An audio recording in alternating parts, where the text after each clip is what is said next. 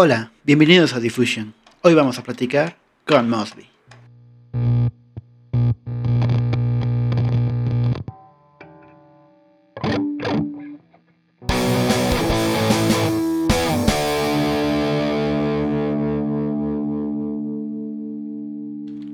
Mosby es un proyecto de Dream Pop que justamente acaba de incursionar a la música con su EP homónimo Mosby. Y para fortuna de nosotros, eh, tuvimos la oportunidad de platicar con Jonathan Mosby, el cantante y guitarrista del proyecto. Así que, bueno, primero que nada, por favor, ¿podrías presentarnos un poquito más sobre ti y tu proyecto, Mosby? Eh, hola, yo soy el Mosby. Eh, bueno, me conocen como el Mosby. Tengo un proyecto con el mismo nombre que actualmente se está formando como una bandita eh, que pues muy pronto va a estar por ahí presentándose en algunos lados. Y pues somos un proyecto de Dream Pop con estilo mmm, pop, eh, pop, eh, punk y soniditos que yo le considero como sonidos melosos porque son entre lo tierno y romántico y bonito. Oye Mosby, ¿y de dónde surge el nombre del proyecto? Cuéntanos.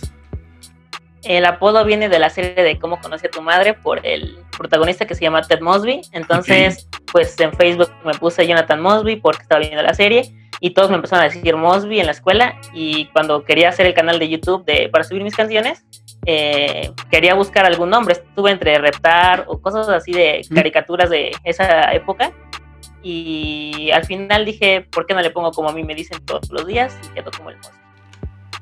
¿Y cuáles han sido sus influencias? Justo para escribir este EP homónimo, ¿cuáles fueron esas bandas que los inspiraron?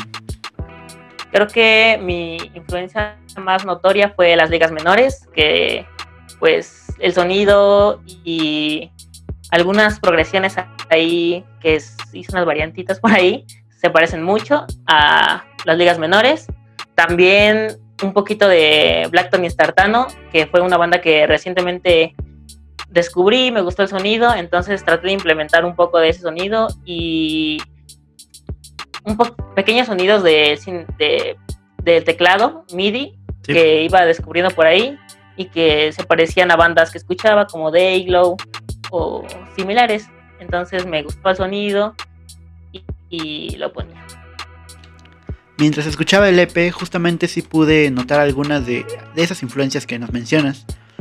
Eh, la verdad es que es algo que ayudó a que el, EP tuviera un sonido más fresco y eso está bastante cool. Ahora bien, quisiera preguntarte, ¿qué significa cada canción? Eh, bueno, el álbum tiene muy poquitas canciones, son cinco en total. La primera es una introducción que se llama Para Bien. La introducción este, está este, inspirada en la intro de los Ruglas, eh, es lo mismo, los mismos acordes, todo, solamente que un poquito cambiados.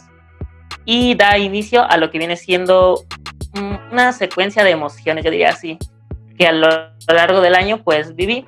Entonces el, el, álbum empieza con Siempre Siempre, que es una canción eh, pues de amor, la cual se la dedicó a mi novia, como todo el álbum prácticamente, que está enfocado en ello. La portada del álbum es su carita y pues todo está inspirado en ella. Entonces siempre, siempre habla sobre eso, sobre siempre estar a su lado, siempre estar para ella, siempre, pues siempre amarla y todo lo que engloba el amor realmente.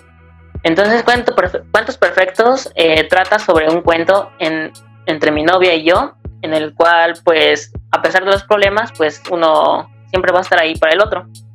Y pues vamos a hacer que el recorrido al final sea, pues, un cuento en el que, un cuento de hadas, digamos, en el que tú siempre has querido estar.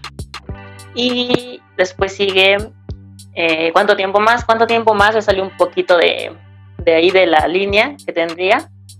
Pero, este, trata, esa canción la escribí dos años antes de escribir o de pensar en el EP y está inspirada en su mayoría por una canción de las ligas este, menores y trata sobre prácticamente sobre mí, sobre estar frustrado para hacer una canción o hacer, eh, escribir eh, o cualquier cosita porque siempre me pasa que quiero escribir algo y no puedo, entonces le doy millones de vueltas y al final no hay nada y como que eso me detiene mucho para hacer este una canción o en este caso el EP que me tardé un año casi casi en sacarlo porque es algo que tenía muy no sé, algo muy feo que me pasa siempre y pues esa canción lo representa así.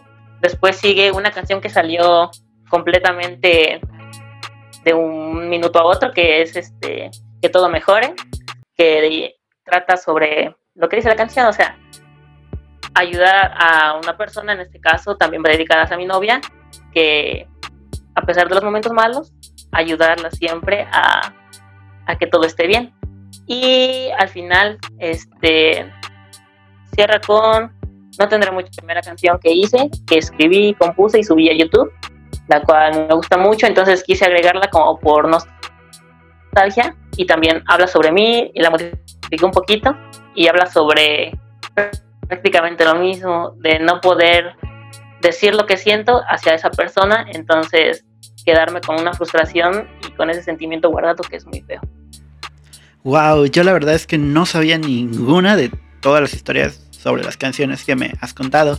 Precisamente con el álbum yo pensé que era como un diseño que habían hecho ustedes o algún personaje ficticio. No tenía ni idea que era puede ser el rostro de tu pareja. Pero ahora me surge la duda, eh, con este nuevo EP, eh, ¿qué planes tienen a futuro? Evidentemente estamos en pandemia, pero cuando regresemos de todo esto, ¿planean, no sé, alguna tocada, alguna manera de promocionar eh, el EP? Sí, este, vamos a empezar a promocionarla cuando se pueda. en los toquines, ya con una banda, con la banda completa.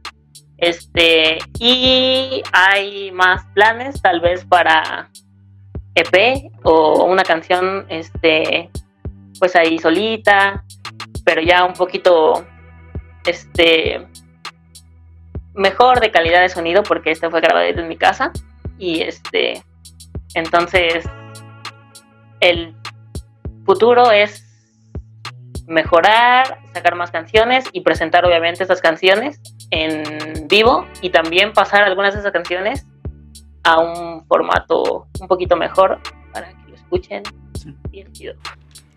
Justamente yo recuerdo cuando había sacado tu primera canción llamada pues no tendré mucho que decir y pues sí he visto la evolución en cuanto a, eso y a lo de ahora que es como un remaster de tus primeras canciones. Entonces, eh, visto lo visto, pienso que pues van a ir con una, o están en una evolución constante, así que espero pues si logren sus objetivos.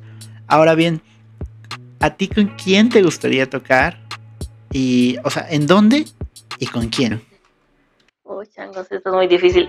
Creo que un sueño que tengo para tocar es en el Jam in the Band de Coachella. No sé por qué tengo ese, ese sueño de tocar ahí. Y han tocado bandas que me gustan.